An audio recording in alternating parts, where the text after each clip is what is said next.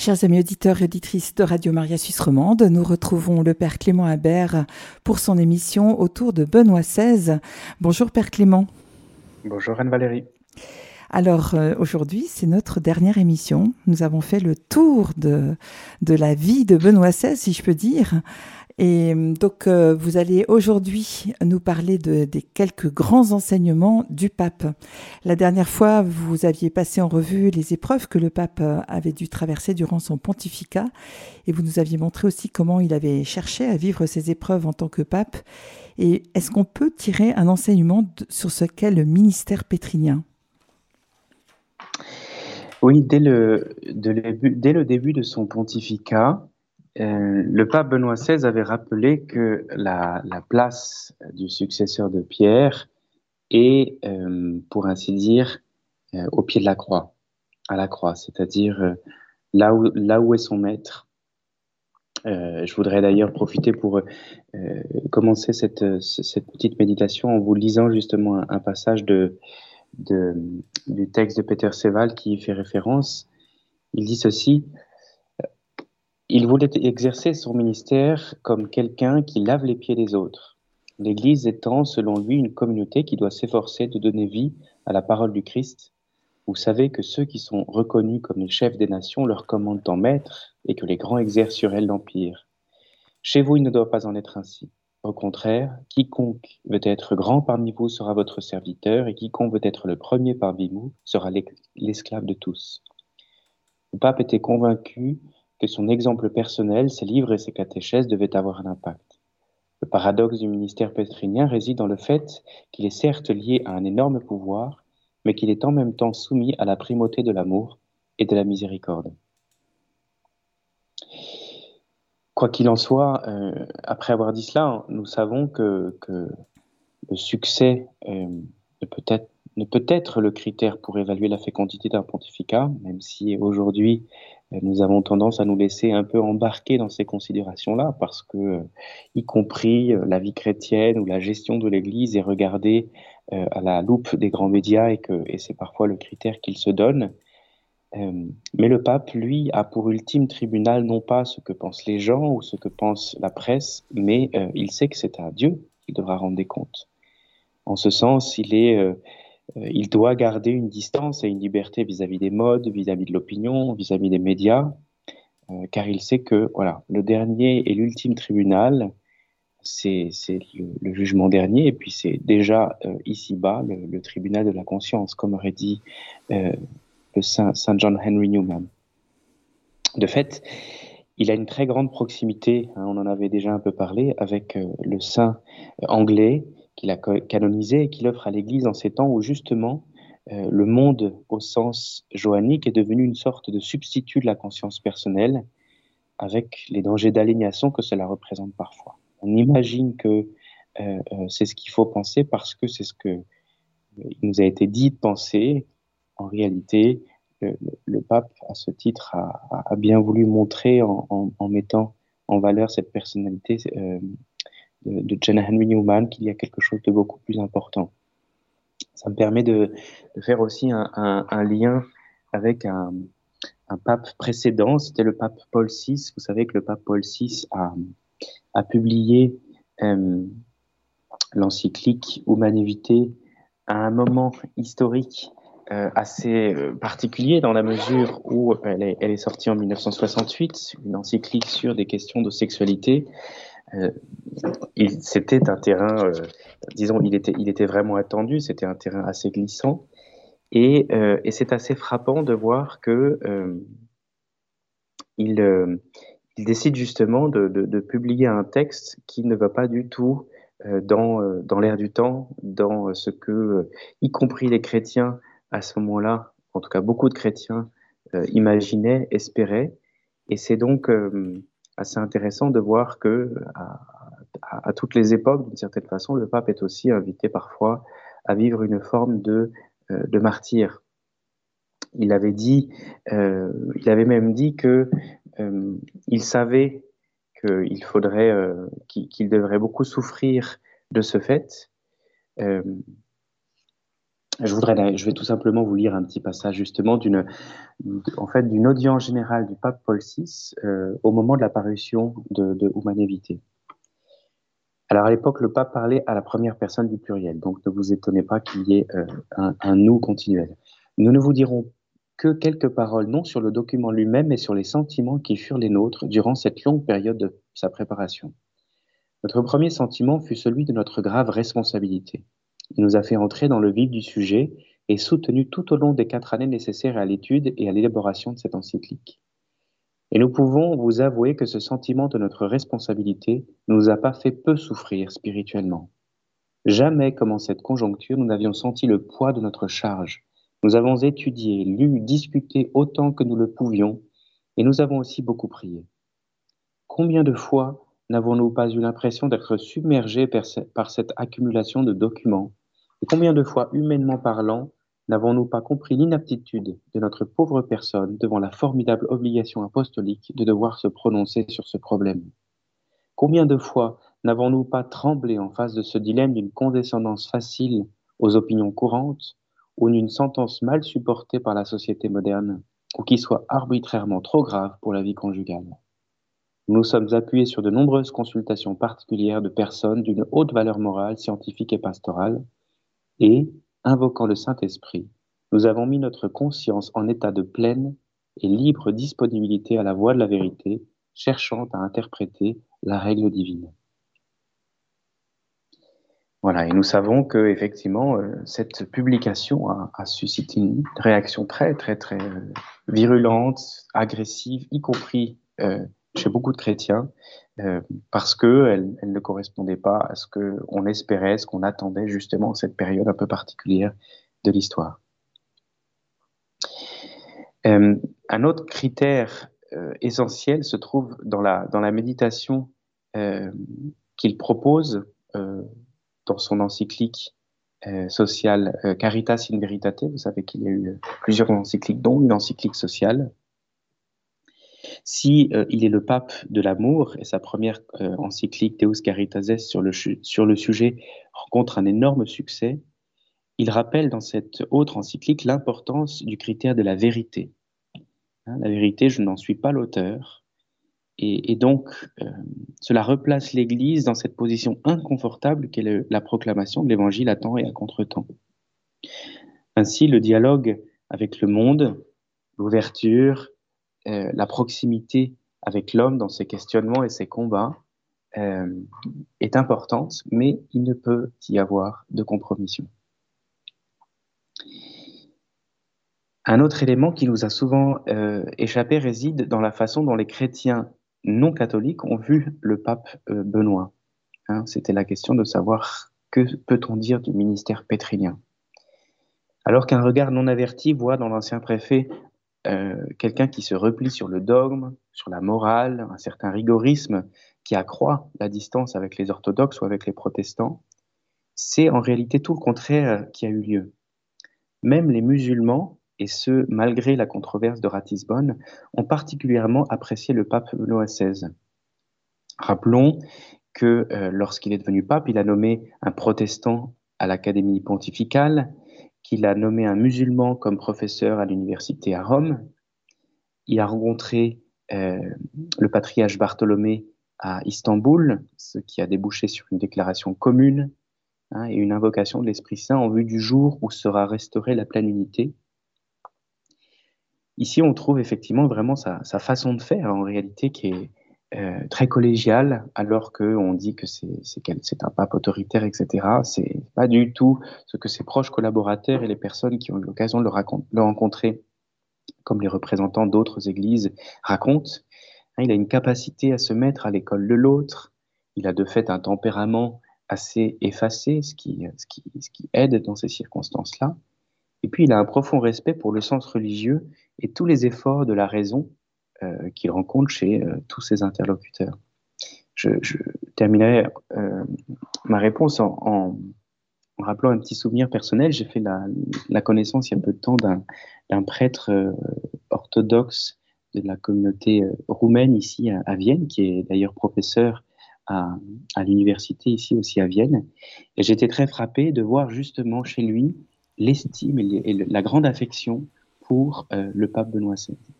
Hein, j'étais d'autant plus surpris que ce n'est pas une chose si courante euh, en Autriche ou, en Allemagne, parce qu'effectivement, il y a un plutôt les, les, idées reçues qui sont colportées sur sa personne.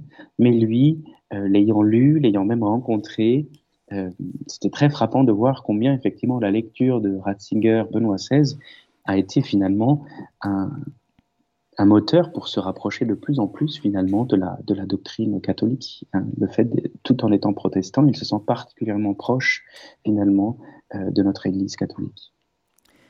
Vous avez mentionné l'une des encycliques euh, du pape. Je ne sais pas si vous pouvez nous rappeler le, titre.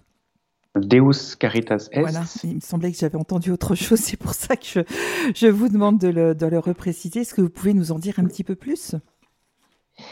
Alors effectivement, je, merci de me donner cette occasion. Il y, a eu, il y a eu deux encycliques qui font référence à la charité. Il y a Deus Caritas Est, qui était la, la, première, une encyclique sur la sur l'amour. Puis ensuite, il, il l'a, disons, euh, décliné dans une encyclique sociale qui s'appelle Caritas in Veritate. Voilà. Euh, Deus Caritas Est, donc la première encyclique euh, qui paraît, et comme toute première encyclique d'un pape, en général, elle fait un peu effet de, programme, hein, d'annonce programmatique euh, du pape. On, se dit, voilà, ce sont ses priorités, c'est ce qu'il a envie euh, de dire particulièrement à l'Église. Et compte tenu de ce que l'on croyait savoir du pape, on se préparait à quelque chose de, très dogmatique, euh, de très rigoureux. il n'en fut rien. Il n'en fut rien. Grande surprise lorsque l'on voit que le sujet qu'il veut aborder en premier euh, avec toute l'Église, c'est la question euh, de l'amour.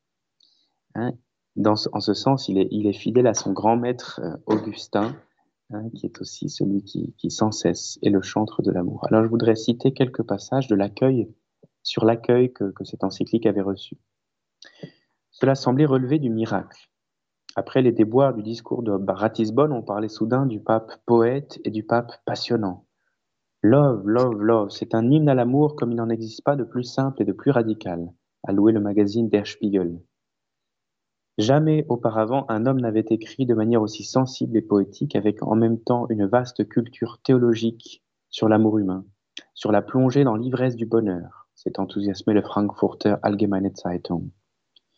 La revue Christ in der Gegenwart, pas vraiment favorable à Rome, estimait euh, quant à elle que pour un document romain, c'est carrément une révolution.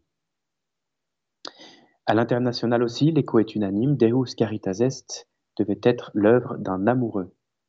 Dogmaticien rigoureux étonnait son public et rompait avec les préjugés négatifs qui lui collaient à la peau. Depuis que l'Église existe, cette encyclique est le premier document magistériel posant un fondement et donnant une inspiration à la mission caritative de l'Église, a affirmé Heinrich Pompey, professeur de sciences de la charité du travail social chrétien à Freiburg. Une dimension de l'action ecclésiale jusqu'alors peu considérée par les théologiens, les papes et les conciles étaient ainsi mis en lumière. Si, déclare Pompey, si elle était mise en œuvre de manière effective dans les paroisses et les communautés, l'Église pourrait devenir dans nos sociétés la cellule centrale caritative communautaire de la foi, de l'espérance et de l'amour. Il y avait de nombreux passages de cette encyclique, il y a de nombreux passages qui mériteraient d'être cités, euh, lus et relus. Je ne vais pas pouvoir le faire aujourd'hui, mais je vous encourage beaucoup à l'aller voir. C'est un texte très abordable. Ils méritent d'être lus tant par leur beauté que, par leur subtilité. Hein, il nous présente un pape qui n'a d'autre préoccupation que celle-ci, faire redécouvrir à tous les trésors de notre foi et de la révélation, qui est synthétisée dans la formule bien connue de Saint Jean, Dieu est amour. Je vous lis un autre petit passage. Dans l'histoire de l'Église, le rapport entre le corps et l'esprit, entre le plaisir et l'ascétisme, a toujours été au cœur d'un débat, débat tendu. Pourtant, le pape n'a pas placé au centre de son enseignement des questions de morale ou de doctrine, mais la confiance fondamentale dans la victoire de l'amour sur toute injustice. Au début, il cite un mot de Friedrich Nietzsche selon lequel le christianisme fait boire du poison à l'éros. Il n'en est certes pas mort, mais il a dégénéré en vice. Le philosophe allemand exprimait ainsi un sentiment largement répandu, a déclaré Benoît XVI. L'Église, avec ses commandements et ses interdits, ne nous rend-elle pas amers la plus belle chose de la vie? Le christianisme a-t-il véritablement détruit l'éros a demandé le pape. Le oui, il donne une réponse immédiatement. Le oui de l'homme à sa condition corporelle créée par Dieu fait partie de la dimension humaine de la foi. Toutefois, le mot amour est aujourd'hui souvent galvaudé, de sorte qu'il faut le reprendre, le purifier et le rendre à sa splendeur originelle, afin qu'il puisse à nouveau éclairer la vie. Et l'amour entre deux personnes trouve en dernier ressort dans le mariage indissoluble entre un homme et une femme sa forme même qui a son origine dans la création. Dans le mariage, l'amour pour l'autre se transforme en souci pour l'autre et s'ouvre au don d'une nouvelle vie humaine. Benoît XVI n'a pas hésité à aborder le thème du sexe. L'éros, offert par le Créateur, permet sans aucun doute à l'homme de ressentir quelque chose de la saveur du divin. Oui, l'amour est extase, dit-il, mais extase non pas dans le sens d'un moment d'ivresse, extase plutôt comme chemin, comme exode, permanent, allant du jeu enfermé sur lui-même vers sa libération dans le don de soi, et précisément vers la découverte de soi-même, et plus encore vers la découverte de Dieu. Alors, Deus Caritas Est n'est de loin pas l'unique encyclique ni l'unique enseignement de Benoît XVI. Est-ce qu'on peut dire que ces enseignements sont l'une des parties majeures de son pontificat? C'est ce que je pense. Euh, je crois vraiment que, le Seigneur avait préparé euh, Joseph Ratzinger toute sa vie à cette, à cette ultime mission qui a été d'être pape euh, c'est comme s'il l'avait préparé à livrer à la fin de sa vie la, fine fleur euh, de toute son expérience. Ses expériences de vie, son éducation, sa carrière universitaire, ses rencontres intellectuelles, son ministère pastoral, tout cela lui permet de proposer un enseignement vivant, pertinent, beau et poétique sur de très nombreux sujets. De l'autre côté, les points euh, d'attente soulevés durant son pontificat, les points d'attention, pardon, soulevés durant son pontificat, sont une invitation à aller se replonger sur ce qui l'a poussé à parler ou à écrire de cette façon. C'est euh, tout, son cœur de théologien qui reçoit finalement une, lumière nouvelle. Le fait qu'il soit devenu pape fait qu'effectivement, au moment où euh, Joseph Ratzinger devient Benoît XVI. Dans les, dans les librairies, un certain nombre d'ouvrages sont reproposés à la vente et de fait sont lus, sont approfondis, etc. Donc c'était d'une certaine façon comme si Dieu invitait à euh, tout simplement à regarder, euh, à écouter celui qui désormais euh, était, le, pontife suprême. Hein, je me souviens que, que Peter Sewald, lorsque nous, avions fait une présentation ensemble de cette, de cette biographie avait répondu à l'une des questions posées euh, par, euh, par la salle. Je suis euh, persuadé, j'ai l'intime conviction que Benoît XVI a toutes les réponses, a les réponses à toutes les questions que nous nous posons aujourd'hui, que les chrétiens se posent aujourd'hui, que les hommes se posent aujourd'hui, mais aussi aux questions que nous nous poserons demain. Alors, ce sont des enseignements qui, comme je vous le disais, euh, touchent à plein, plein de, sujets. Euh, il s'intéresse effectivement à, de nombreux domaines. Bien sûr qu'il y, a, des domaines un peu plus théologiques qui sont euh, ceux qui, l'intéressent le plus. Néanmoins, il y a par exemple des choses très, très belles sur la question de l'espérance. Je voudrais vous, citer quelques passages de son encyclique Vie. La mesure de l'humanité, dit-il, se détermine essentiellement dans son rapport à la souffrance et à celui qui souffre. La société ne peut accepter les souffrants et les soutenir dans leur souffrance si chacun n'est pas lui-même capable de cela. Et d'autre part, chacun ne peut accepter la souffrance de l'autre si lui-même personnellement ne réussit pas à trouver un sens à la souffrance, un chemin de purification et de maturation, un chemin d'espérance. Accepter l'autre qui souffre, en effet, assumer en quelque manière sa souffrance de façon qu'elle devienne aussi la mienne. Mais parce que maintenant elle est devenue souffrance partagée dans laquelle il y a la présence d'un autre, cette souffrance est pénétrée par la lumière de l'amour. La parole latine consolatio, consolation, l'exprime de manière très belle. suggérant un être avec dans la solitude qui alors n'est plus solitude. Enfin, on peut dire que le oui à l'amour est aussi source de souffrance, parce que l'amour exige toujours de sortir de mon moi, où je me laisse émonder et blesser. Mais encore une fois surgit la question, en sommes-nous capables? Dans toute souffrance humaine est entré quelqu'un, Jésus-Christ, qui partage la souffrance et la patience.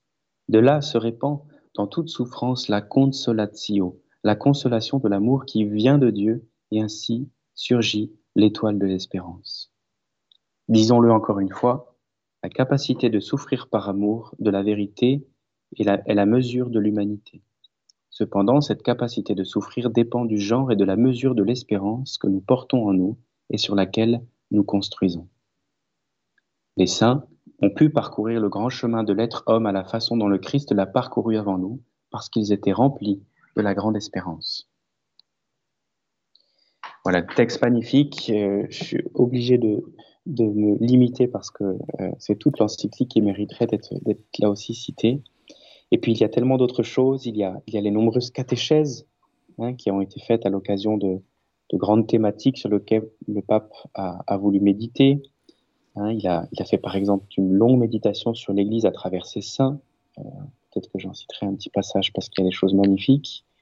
Euh, il y a eu l'année Saint Paul avec de très beaux approfondissements sur l'œuvre et sur la personne de Saint Paul. Il y a eu l'année de la foi. Il y a eu euh, une année sur la prière et les psaumes, très très belle catéchèse sur les psaumes.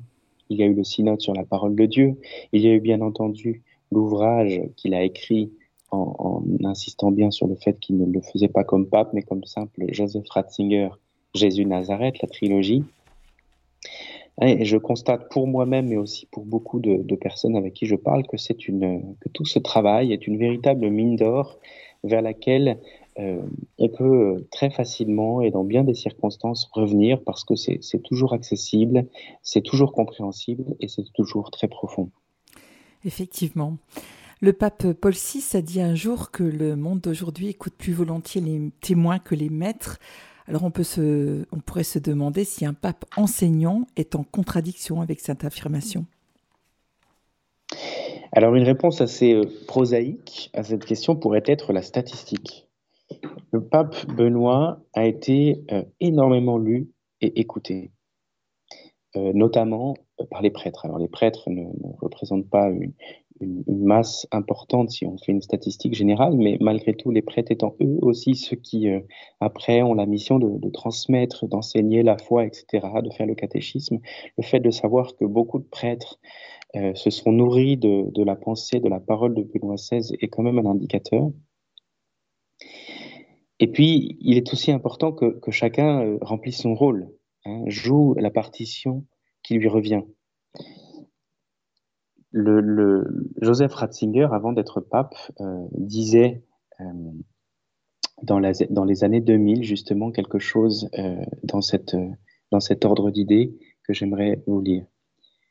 Nous devons avant tout essayer de faire en sorte que les gens ne perdent pas Dieu de vue, qu'ils reconnaissent le trésor qu'ils possèdent et qu'ils entrent ensuite eux-mêmes, à partir de la force de leur propre foi, dans la confrontation avec le sécularisme pour être capable d'accomplir le discernement des esprits.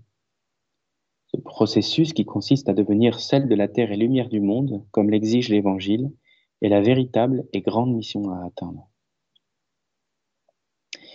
Le retour aux sources correspondait à la vision intérieure de Ratzinger d'une Église des petits, qui vivait une foi non falsifiée. Bien sûr, l'Église a absolument besoin aussi des intellectuels, explique-t-il. Elle a besoin de personnes qui mettent à disposition la force de leur esprit. Elle a aussi besoin de personnes généreuses, généreuses, riches, qui veulent mettre la richesse au service du bien. Mais elle s'appuie aussi toujours sur la foi des humbles. En ce sens, la foule de ceux qui ont besoin d'amour et qui donnent de l'amour est, en fait son véritable trésor. Des gens simples, capables de vérité, parce qu'ils sont restés des enfants, comme dit le Seigneur. Ils ont conservé, à travers les périodes de l'histoire, la vision de l'essentiel et reçoivent dans l'Église l'esprit d'humilité et d'amour. Alors, sa partition à lui, comme pape, euh, consistait justement à euh, mettre ses talents au service de sa mission, discernant un appel de son Seigneur. En fait, lorsqu'il a été fait pape, il s'est dit certainement que c'est aussi ce que l'Esprit Saint me demande, c'est tout simplement de pouvoir euh, donner ce que je suis, ne pas chercher à être un autre, à jouer le rôle d'un autre. Et à mon sens, c'est ici que, le maître et le témoin se confondent. Hein, tout en ayant cette intelligence profonde et cette culture si vaste, le pape ne se faisait pas d'illusions sur ce qui fait la véritable sainteté. Rappelez-vous là ce que, je, ce que je viens de lire comme extrait. Elle n'est pas un élitisme qu'on pourrait appeler clérical, réservé aux religieux ou aux clercs, avec des, exemples de saints qui semblent souvent inimitables, ne serait-ce qu'à cause de, leur état de vie. Pour lui, la, sainteté est à, chercher dans un autre, euh, dans un autre domaine. C'est là où je voudrais justement vous, citer un passage de, de cette euh, très belle euh, méditation qu'il avait faite en conclusion justement de l'année euh, sur, la, sur la sainteté, les grands saints de l'Église, qui a été, c'est une, c'est une catéchèse avril, du 13 avril 2011.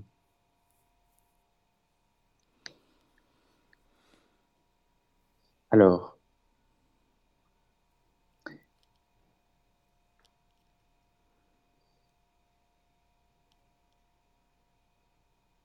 que je retrouve ce petit passage.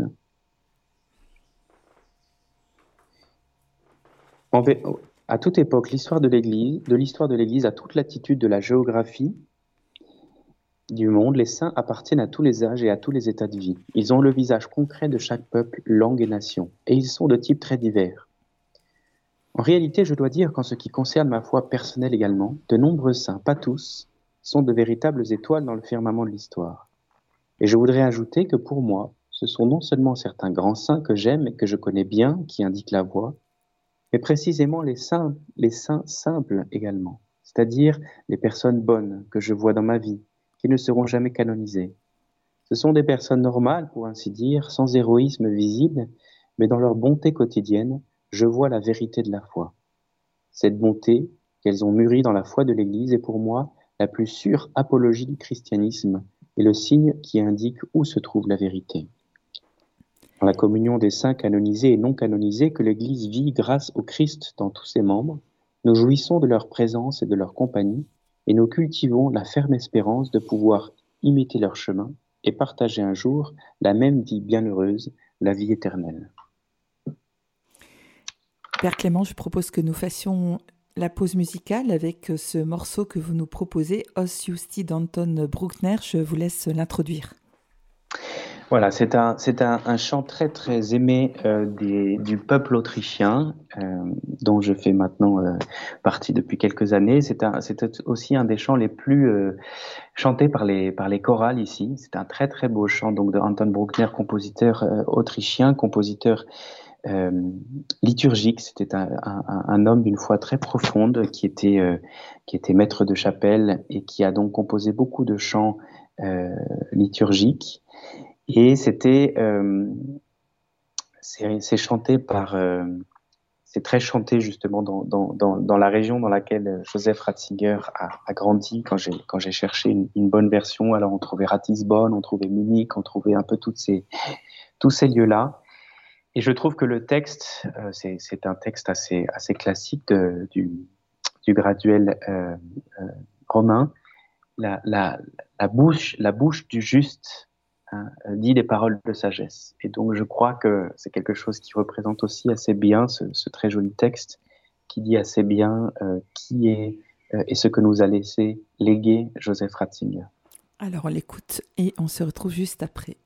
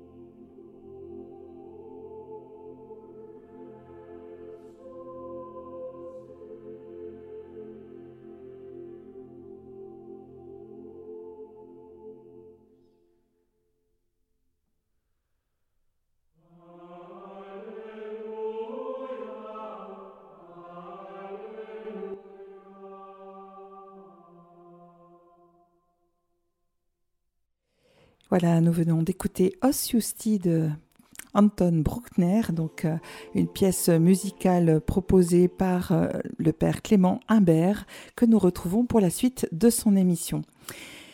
Alors Père Clément, lors de la parution de Laudato Si, beaucoup de commentateurs ont dit que le pape François était le premier finalement à prendre le problème écologique à bras le corps. Benoît XVI ne s'était pas intéressé à ce sujet lui-même? Il est vrai qu'il n'y a pas eu d'autres encycliques euh, que Laudato aussi sur, la question de, l'écologie, avec, euh, ce, geste très audacieux de proposer un, titre euh, en italien tiré de, bah, tout simplement du, cantique de la création de, Saint François d'Assise. Mais euh, en réalité, il y a eu, euh, enfin, cette question a été abordée euh, à de nombreuses reprises par, par Benoît XVI et puis avant lui par Jean-Paul II, par d'autres canaux.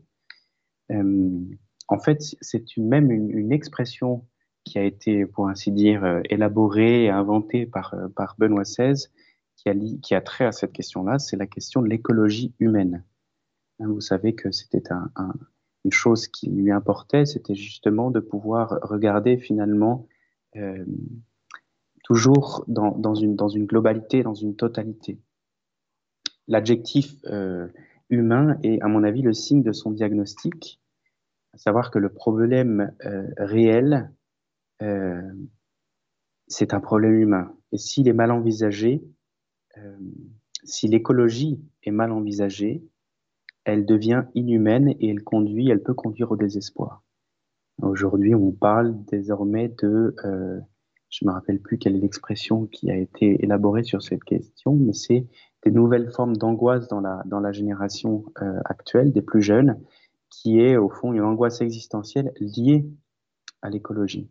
Hein, c'est-à-dire que c'est devenu une pathologie, euh, une forme de, désespoir euh, qui, euh, qui, a des ramifications, des conséquences psychologiques terribles. Et c'était quelque chose que pour le coup, il avait, bien perçu. Sa préoccupation, quand il parlait de l'écologie, il l'a abordé notamment dans le message des Journées mondiales de la paix en début de chaque année mais aussi dans certaines de ces, de ces textes majeurs, dans Caritas in Veritate, le sujet revient aussi assez souvent. Euh, petite chose, une petite chose qui semble un peu élémentaire et qui pourtant est extrêmement importante pour lui, c'est euh, de repartir de euh, cette première évidence que nous sommes une création, nous sommes une, cré nous sommes une créature à l'intérieur d'une création et que donc il faut retrouver le Créateur. Je vais citer un petit passage de, la biographie. Le souci de trouver le juste équilibre entre la protection de l'homme et la protection de l'environnement était le fil rouge de son pontificat. Dans un discours prononcé dès le début de son mandat en 2006, il appelait à montrer du respect pour la nature, à la soigner comme le jardin de Dieu et à en faire un jardin pour l'homme également. En juillet 2007, à Trévise, en Italie, lors d'une rencontre avec le clergé, il parla de l'obéissance à la voix de la nature. Écouter la voix de la nature, c'est ce que nous dit notre, être même. C'est important parce que tout être vivant a été appelé à l'existence par un créateur qui a transmis un message à sa création. En 2008, il déclara en Australie que derrière l'érosion, la déforestation, le gaspillage des ressources minérales et marines mondiales se cachait un consumérisme insatiable. Alors, comme je vous le disais, le thème revient aussi dans euh, les journées mondiales de la, de la paix, notamment euh, un, des, un des textes très importants qui a été prononcé en, en, en 2010, enfin pas prononcé, rédigé plutôt. Euh, et puis, bien sûr, après, il y a dans Caritas in Veritate, puisque une application, enfin une encyclique dite sociale, un peu dans la, dans la, dans la tradition depuis, euh, le pape Léon XIII, hein, qui, avait, lancé cette, cette série d'encycliques sociales, qui ensuite d'autres sont sortis au moment des anniversaires de cette, de cette première encyclique. Alors dans Caritas in Veritate, effectivement, c'est un sujet qui est abordé de façon assez frontale. En partant de l'idée fondamentale que le livre de la nature est un et indivisible, il y a des devoirs autant envers l'homme qu'envers l'environnement. D'un point de vue catholique, une écologie qui s'efforce certes de protéger les pics et pêches et les tortures de mer, mais qui prive l'être humain de ses droits inaliénables, est donc une écologie sérieusement incomplète. L'écologie humaine de Benoît XVI repose sur la foi en, une création et la reconnaissance de la dignité de l'homme. L'état de la terre est le reflet de l'état intérieur de ceux qui la peuplent. Si l'homme se dégrade, l'environnement dans lequel il vit se dégrade. La négation de Dieu défigure la liberté de la personne humaine, mais détruit aussi la création. Les racines d'un environnement dégradé sont presque toujours de nature morale. C'est pourquoi un effort éducatif est particulièrement nécessaire pour promouvoir un changement effectif des mentalités et établir de nouveaux modes de vie. Encore un peu plus loin, toujours dans Caritas in Veritate, il dit ceci Le livre de la nature est un et indivisible, tant en ce qui concerne l'environnement que la vie et les domaines de la sexualité, du mariage, de la famille, des relations sociales, bref, du développement intégral de l'homme. Encore une expression qui lui était chère. La position de l'Église catholique dans le débat sur le genre en découle également. Les créatures sont différentes les unes des autres et peuvent être protégées ou au contraire mises en danger de différentes manières. L'une de ces attaques se fait par le biais de lois ou de projets qui, au nom de la lutte contre les discriminations, tentent de toucher au fondement biologique de la distinction des sexes. Peut-être pour, pour résumer, je voudrais lire une dernière citation d'un de ses discours qu'il prononce devant le, le Parlement, euh, devant le Parlement allemand. En, que je me trompe pas, c'était en quelle année? Euh, Je crois que c'était en 2000, 2012. 2012. j'ai une, une petit doute. Je vérifierai. Nous devons écouter le langage de la nature et y répondre de manière appropriée. Voilà, ça je trouve que c'est très important. Et commencer par écouter le langage de la nature. Mais je voudrais insister sur un point qui, me semble-t-il, est encore largement négligé. Il existe aussi une écologie de l'homme. L'homme aussi a une nature qu'il doit respecter et qu'il ne peut pas manipuler à sa guise. L'homme n'est pas seulement une liberté qui se fait elle-même. L'homme ne se fait pas lui-même. Il est esprit et volonté, mais il appartient aussi à la nature. Et sa volonté est juste lorsqu'il respecte la nature, l'écoute et s'accepte tel qu'il est, à savoir comme celui qui ne s'est pas fait lui-même. C'est ainsi, et ainsi seulement, que s'exerce la véritable liberté humaine. Le pape a souvent médité sur un mot des évangiles qui fait couler euh, beaucoup d'encre, le monde. Qu'entendait-il par démondanisation? Alors à l'époque, à l'époque moderne, le monde est souvent apparenté aux, médias, à l'opinion, hein, à l'opinion publique. Lorsqu'on parle des choses, de, de grandes considérations à l'échelle du monde, du monde globalisé, etc. Alors on fait référence finalement à ce qui, euh, à ce qui circule dans le monde entier. Ce sont justement les, informations à travers, à travers les médias. On va parler de, de l'opinion publique. Euh, Peter Sewald euh, a fait dans sa biographie parler une, une universitaire qui décrit la, question de façon assez évocatrice en ce qui concerne euh, l'Église. Hein. L'Église telle qu'elle est vue par, euh, le monde selon l'acceptation que je viens de vous décrire. Donc, elle s'appelle Friederike Glavanovic. C'est une, Autrichienne qui a fait un, un, travail euh, universitaire un peu sur cette question-là. Elle dit ceci Les relations publiques du Vatican n'ont pas compris que les guerres modernes sont menées avec des armes non conventionnelles et dans certains cas à l'aide du bon artifice, c'est-à-dire de la technique de manipulation des personnes et des faits par les médias. Des contre-mesures appropriées n'ont pas été prises. Et donc l'Église est devenue une cible facile. Elle est comme une ville qui est souvent bombardée par les airs, mais qui refuse de s'équiper de radars très sensibles, d'une défense antiaérienne et d'une force aérienne. Ainsi, la moindre erreur fait d'elle une cible parfaite.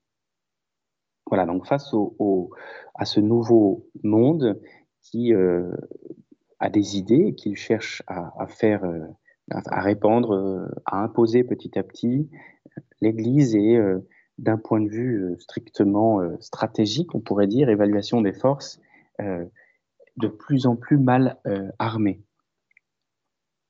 Lors d'un voyage en Allemagne en 2010, ah ben je crois que c'était justement à cette occasion-là qu'il avait parlé au, Parlement, au Bundestag, le pape aborda euh, le sujet avec sa finesse habituelle euh, en se posant lui-même la question.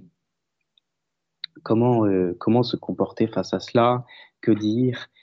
Qu'attendent les gens de l'Église? Quelle est, sa mission dans ces circonstances? Comment répond-elle, s'adresse-t-elle, s'adapte-t-elle au monde? Et il évoque à ce titre la réponse qu'avait un jour faite Mère Teresa un journaliste euh, qui lui demandait euh, que faut-il changer euh, dans l'Église pour dans, le monde d'aujourd'hui? On, voit tout qui bouge, on voit qu'il y a des crises, etc. Et elle avait répondu, vous vous en souvenez, la première chose qu'il faut changer, c'est moi et c'est vous. Hein, L'Église, ce n'est pas simplement eux.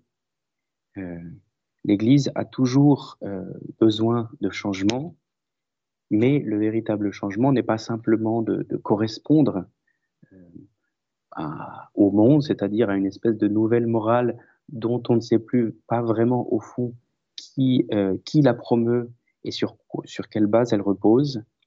Mais ce changement, c'est euh, la conversion. Hein, en ce sens, aucune réforme structurelle ne pourra résoudre le problème de la nécessité personnelle de la conversion. Et donc, l'Église euh, à ce titre, c'est pas simplement un groupement euh, de personnes, mais c'est euh, le, vecteur par lequel chaque personne est appelée à, se convertir.